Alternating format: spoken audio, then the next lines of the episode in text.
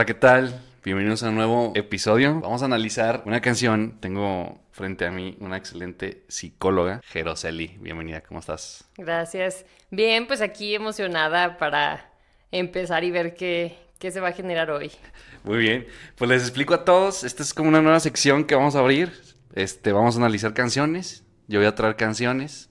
Si a ustedes les gusta, quieren que analicemos una, pues lo ponen en los comentarios. Y acá Jeroseli nos la va, ojero, como quieran decirle, nos la va a analizar, la vamos a analizar juntos, la vamos a leer. Jeroseli no sabe de quién estoy hablando ni de qué artista. Sí, Entonces la vamos a leer así que en crudo y al final ya, ya vemos de quién artista es. Obviamente ya ustedes ya vieron las portadas de quién es, ¿va? Entonces, ¿empezamos? Va. Va, no te voy a decir igual el título ni nada. Ok. Ok, dice, y estoy cayendo por una espiral y ahora sí, ya te mandé clonar. Un grupo de doctores en Tijuana dijo, ven, yo te puedo ayudar. Perdón que ya no aguante tu partida, pero es la perra soledad. Sé bien que no pedí permiso, pero sé muy bien que tú lo harías también. ¿Algo Ay, más? Así. Con eso, con eso. A está ver, bien, intenso. Está bien. Es suficiente. sí, no. Eh, bueno, obviamente pienso que nos está hablando, bueno, dice ahí mismo, ¿no? La partida.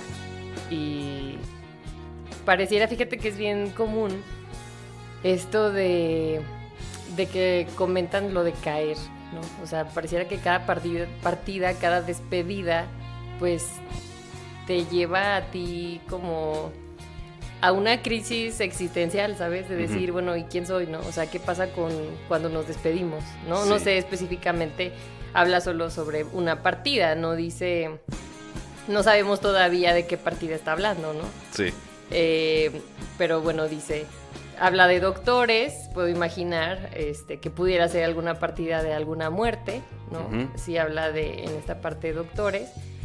Y bueno, se me hace bien fuerte esa parte de decir, ya te mandé clonar, como en esta necesidad de mantener a la persona, ¿no? O sea, Sí. decir, es más importante para mí que sigas y pues yo voy a hacer lo que sea necesario para que te quedes, ¿no? Y pareciera que hacemos muchas cosas siempre cuando perdemos algo para mantener eso con lo que estábamos ligados. Sí, claro. Entonces, eh, pues sí, o sea, está muy fuerte, ¿no? Todos quisiéramos cuando perdemos a alguien poder tener otra persona, otra réplica de esa persona que se fue, ¿no? Sin ti ya no hay más.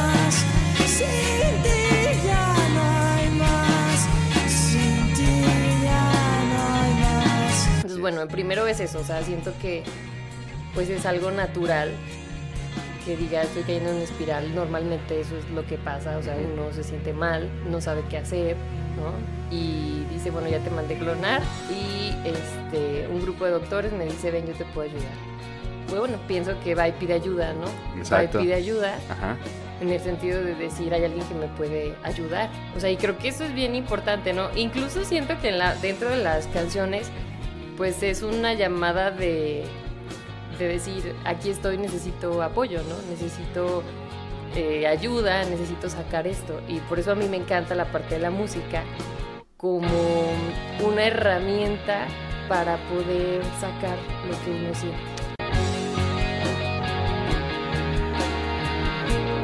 Ah, sí, haciendo aquí un paréntesis. ¿Por qué crees cuando alguien está triste, qué música escucha?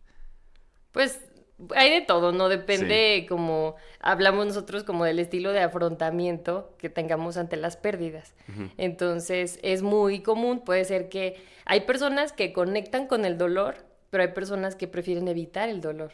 Ah, ok. Entonces, digamos que cuando queremos conectar con el dolor, hay personas que pues conectamos con la música. Entonces voy a poner una y otra vez la música que me hace llorar. Ah, ok. ¿Sabes? Voy a poner Ajá. otra vez esa música, esa canción en específico que pues me llega porque tiene que ver con lo que estoy viviendo, Sí, sí, sí. ¿no? Entonces es una forma de conectar y que también es muy sano, si lo podemos decir así, el poder conectar con el dolor. Eh, el problema es cuando nos rigi- o sea, rigidizamos eso y solamente conectamos con el dolor, sin ir a la otra parte que sería pues la vida misma. Sí.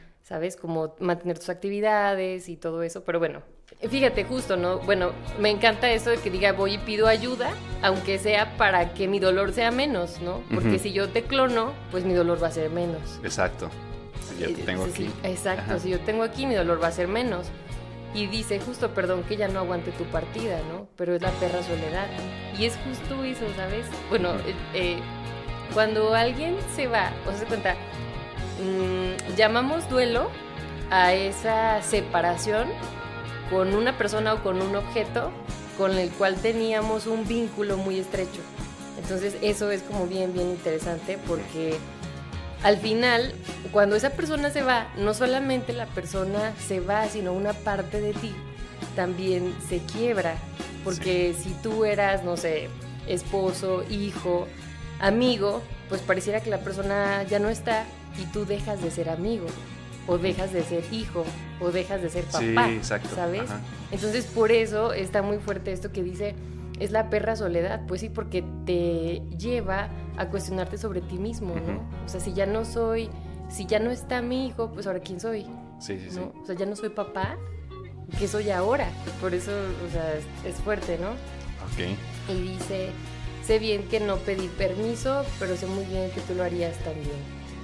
Bueno, no sé ahí exactamente a qué se refiera. Yo me imagino que al tema de clonar, ¿no? Ah, ok, ok. Que Ah, yo no te pedí permiso que te clonara, Ajá. pero pues yo creo que tú también lo harías, ¿no? ¿No crees? Sí, como un decir, o sea, si tú estuvieras en mi lugar, tal vez harías lo mismo, Ajá. ¿no? ¿Tú lo harías? Híjole. Mira, o sea, creo que depende de qué cosas quedaron ahí inconclusas, ¿no? Porque normalmente cuando alguien se va y el dolor es así tan, tan fuerte, como que hay muchos hubieras que nunca...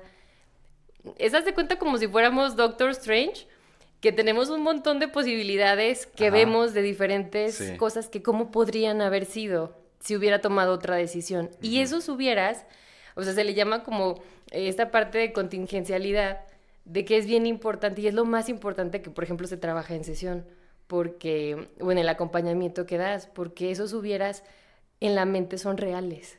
O sea, en la mente es real. Sí. Ese, ese hubiera de, si yo hubiera ido al hospital antes, si yo hubiera logrado esto antes, son reales. Tu mente los vive como que eso era una opción y no lo hiciste. Ajá, que ¿sabes? quieres regresar el tiempo para cambiarlo. Ajá, por eso, por eso duele tanto, ¿no? Sin ti, no quiero ya que empiece el proceso celular. Creo que ahora sí me estoy volviendo loco, loco, loco, casi loco y pues acaba así la canción. Y fíjate que esto sentirme loco en un proceso de pérdida, en un proceso de duelo, es bien interesante porque es lo que te mantiene, ¿sabes? Como que hay un poquito de conciencia y entonces por eso dices estoy loco, ¿no?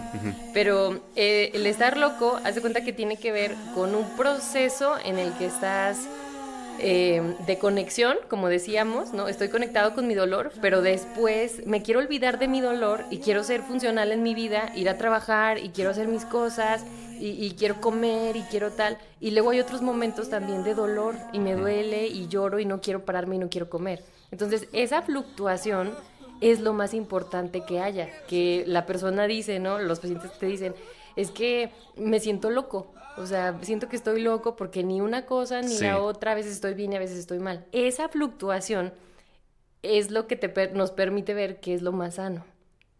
Si solamente estuvieras en un lado conectado con tu dolor, Sí. pues no pasas al otro proceso. O al contrario, que todo el día estás feliz o Evitando. evitando, el dolor, Claro. también eso pues, es una señal mala. Exacto. Ok. Exacto. Lo que ahora sí me estoy volviendo loco, loco, casi loco. Bueno, mira, esta canción, ¿supiste cuál es? No. No, la ¿Nunca verdad. escuchaste no. Porter? Pues, o sea, seguramente sí, pero soy pésima para decir, ay, esta canción es de tal persona. Pero o sea, no, es o de Porter, tal equipo. Se llama, la canción se llama Espiral. Eh, ya este vocalista ya no está de hace como 10 años o más, ya no me acuerdo. Pero este vocalista se llama Juan Son. Y él escribió, él platicó que porque cuando era niño le gustaba leer muchas noticias y que una de niña se topó, de niño que se topó, este, que, o bueno, no, niño, morrillo, de adolescente, se topó con una noticia que unos padres perdieron a un hijo y que consiguieron supuestamente unos doctores que le iban a clonar al hijo. Entonces los dice que él recuerda esa noticia, que los papás fueron a buscar a unos doctores en Tijuana a clonar al hijo. Él decía, bueno, tiene una frase ahí que decía que si no puedes tener un- el amor de tu vida, bueno, dice Juan Son, que dijo, pues sí lo llegué a pensar, pues si no tienes, puedes tener el amor de tu vida, ¿por qué no clonarlo?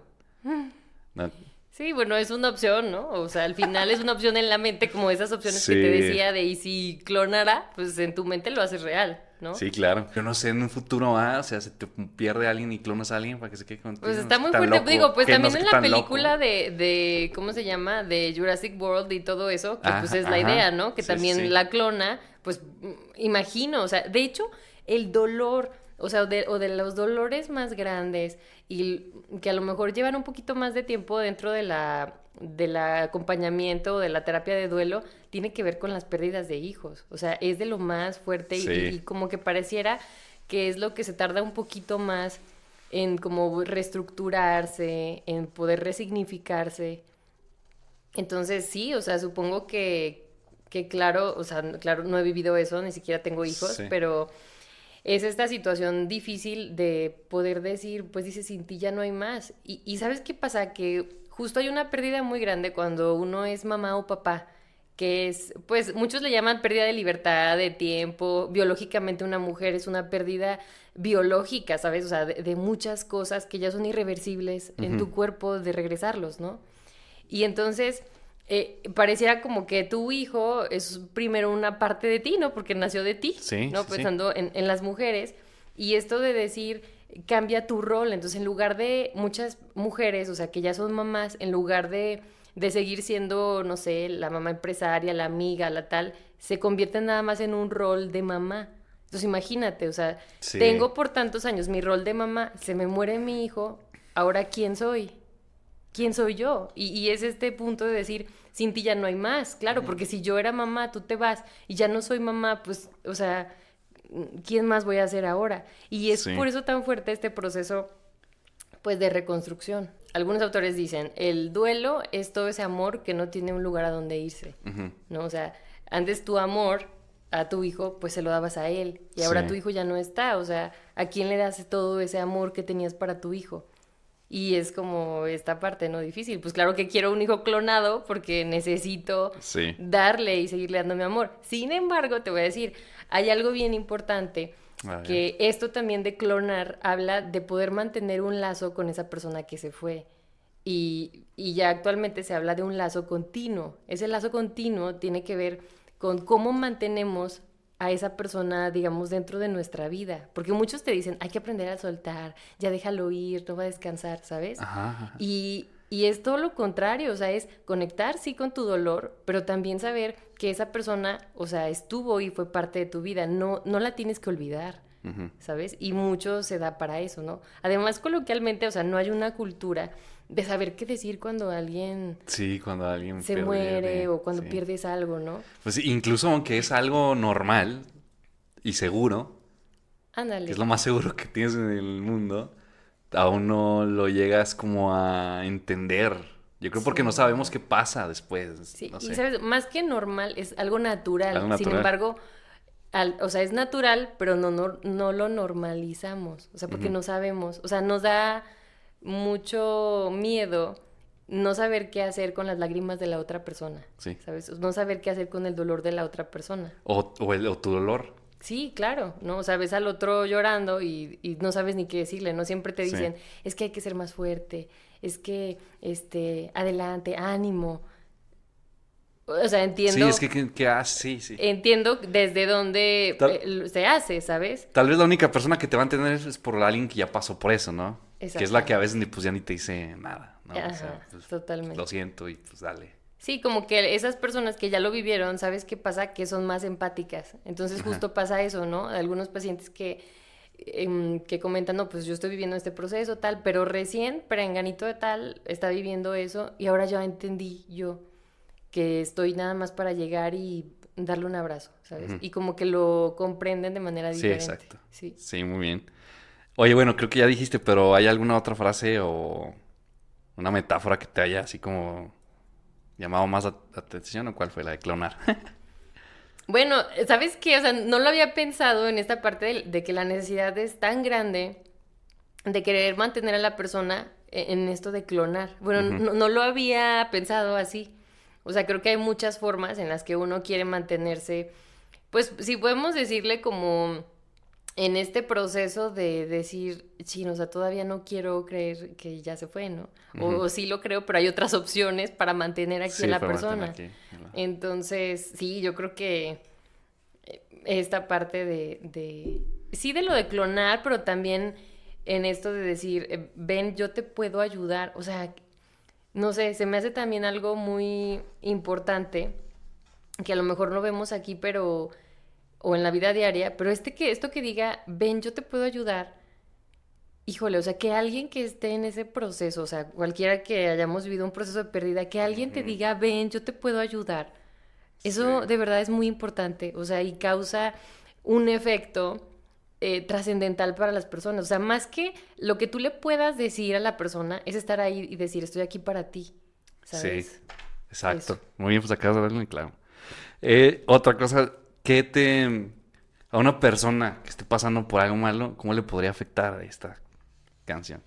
Mira, pues hay de bueno, dos. pasando por el duelo más bien. Claro, o sea, hay de dos. eh, hay quien se puede conectar con su dolor y creo que esta canción justo puede servir para eso, para conectar con el dolor y decir sí, o sea, mi hijo se fue, mi hija se fue o, o como sea, alguien se fue y estoy cayendo, o sea, siento que estoy cayendo, siento que estoy cayendo y a lo mejor esto de ven, puedo pedirte ayuda, ¿no? O sea, puede ser sí que en este imaginario uno diga, no, pues sabes que este, no pensé en clonar, no, no sé. Ah, sí, o sea, sí, eso a lo mejor se me haría pudiera- un poquito fuerte. si Ajá. Pero bueno, al final, eh, si la canción ayuda para conectar con tu dolor, o sea, qué padre. Qué bueno que, que se pueda hacer así. Sí. Este, a lo mejor sí diría, pues ya depende de qué tanto tiempo. O sea, a mí, eh, yo digo que las canciones son básicas para que uno justo saque lo que siente, porque digamos que aquí el autor ya le puso palabras a lo que sentía alguien, porque ni siquiera fue su historia, Sí, ¿sabes? Pero él puso las palabras de alguien y eso pasa, que cuando uno está en el duelo, uno está en un proceso de dolor, no sabes ni qué te pasa, no sabes definir qué es lo que estás sintiendo. Entonces, eso es todavía más confuso porque no sabes qué te pasa. ¿Sabes? Estás enojado, pero no estás enojado, pero quieres llorar, pero luego quieres hacer otra cosa, pero... eh, Y lo quieres entender y no lo entiendes. Y... Entonces siento que por eso las canciones nos ayudan a poder eh, clarificar, ah, sí, yo me siento así, Ah, ok. ¿sabes? Sí, muy bien. Eso puede ser. Ya nada más para terminar, digo, ya te lo había preguntado hace rato, pero no terminamos de decir. Ah, sí. ¿Tú clonarías a alguien si pudieras? No, yo creo que no.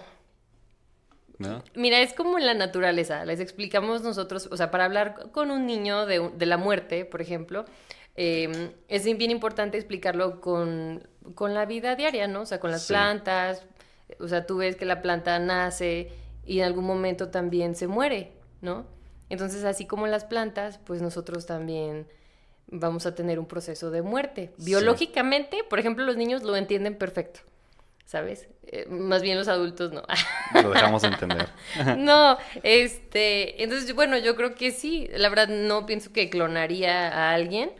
Seguramente, muy en el fondo, me encantaría, ¿no? Que fuera algo real. Sin embargo, ¿cuándo vas a pasar ese proceso, no? Sí. No sé, siento que sería vivir engañada. Sí, es como, pues no es esa persona. No, pues muy bien. Pues muchas gracias A ti, a ti. aquí el análisis Porter. Y bueno, escriban en los comentarios a ver qué canción o artista les gustara que se analizara aquí. Y pues si les gusta Porter, pongan más canciones y pongan si a usted les ayudó esta canción o los empeoró o no sé. ¿Vale? Pues muchas gracias. Nos vemos. Bye.